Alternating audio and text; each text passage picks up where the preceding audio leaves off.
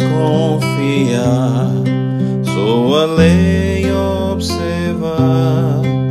Oh, que gozo, que bênção, que paz, satisfeitos guardar tudo quanto ordenar, alegria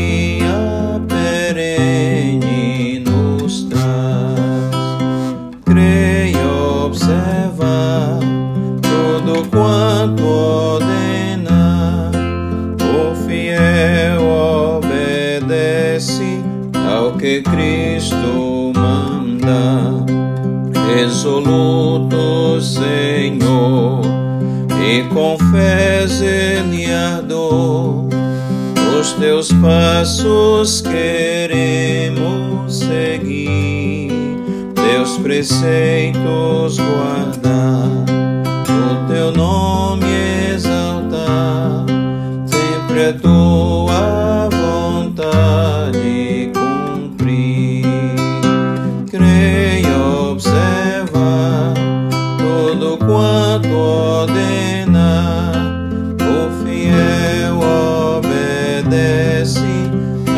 Cristo manda. As palavras deste hino diz que o fiel obedece ao que Cristo mandar. Hoje eu queria falar sobre um assunto importante, é sobre o trabalho. O trabalho é uma dádiva e uma bênção de Deus dada ao homem mesmo antes da entrada do pecado do mundo, antes da queda do homem. Em Gênesis capítulo 2 e o versículo 15 diz: Tomou, pois, o Senhor Deus ao homem e o colocou no jardim do Éden para o cultivar e o guardar. O paraíso do jardim do Éden era um lugar onde tinha tudo, onde tinha tranquilidade, Deus tinha providenciado todas as coisas, mas tinha responsabilidades a serem cumpridas. Deus colocou o homem lá não para ficar deitado, dormindo, ocioso. Não, Deus colocou o homem lá para trabalhar, para cultivar a terra e para guardar o jardim. Então, o paraíso não é aquela aquela visão mitológica, né, que as pessoas apresentam e que é visto muitas vezes nas propagandas, de uma pessoa sem fazer nada, deitado numa rede, tomando água de coco, numa praia, ali é o paraíso. Não, mesmo sendo um paraíso, tem trabalho. Isso quer dizer que o trabalho não é mal. Isso quer dizer que o trabalho não é uma coisa ruim. O trabalho não foi criado para o, o nosso mal. Nós podemos fazer do trabalho um ídolo, mas Deus não criou o trabalho para ser um mal ou um ídolo em nossas vidas. O trabalho é para o nosso sustento e é algo virtuoso criado por Deus. Tem mais duas referências que quero ler. A outra é em Efésios 4, versículo 28, que diz: Aquele que furtava, não furte mais. Antes trabalhe fazendo com as próprias mãos o que é bom para que tenham com que acudir ao necessitado. Então, aqui diz que devemos trabalhar com as próprias mãos, fazendo aquilo que é bom com as nossas mãos. Então, aquele que furtava e hoje é convertido não vai mais mexer no que é alheio. Hoje vai trabalhar e fazer o que é bom com suas mãos para sustentar a sua casa e acudir ajudar ao necessitado. Em 2 Tessalonicenses capítulo 3, é, no versículo 7 em diante diz: Pois vós mesmos estáis cientes do modo por que vos convém imitar-nos, visto que nunca nos portamos desordenadamente entre vós, nem jamais comemos pão à custa de outrem. Pelo contrário, em labor e fadiga, de noite e de dia, Trabalhamos a fim de não sermos pesados a nenhum de vós.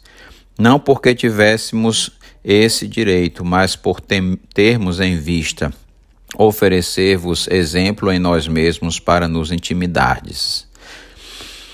Para nos imitardes, digo. Porque quando ainda convosco vos ordenamos isto: se alguém não quer trabalhar, também não coma. E assim Andar desordenadamente é uma das coisas que Paulo diz aqui, que é aqueles que não querem trabalhar. Versículo 11 diz: Por de fato estamos informados de que entre vós há pessoas que andam desordenadamente, não trabalhando, antes se intrometem na vida alheia.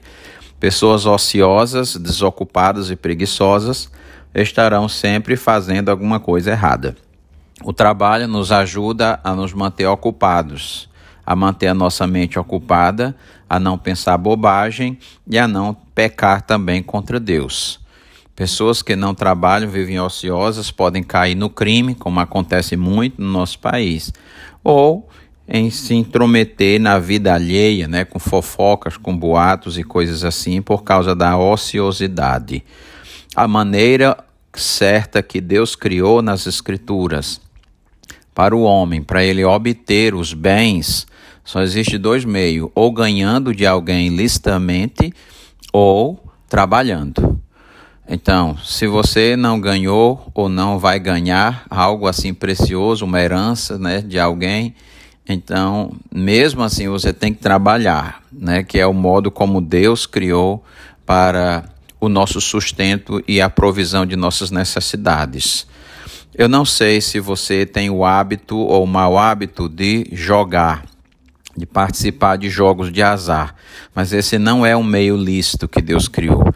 Nem rifas, nem bingos, nem jogos de azar ou coisas dessa sorte, dessa natureza, que a gente paga para participar com aquela motivação de ganhar alguma coisa sem trabalhar ou sem se esforçar por ela. Esse não é um meio lícito, porque quando ganhamos as coisas sem trabalhar por elas, a tendência é que nós perdemos facilmente essas coisas. Por isso, fique longe das loterias, né? das apostas, tudo aquilo que envolve jogos de azar, porque isso não convém ao servo e à serva de Deus.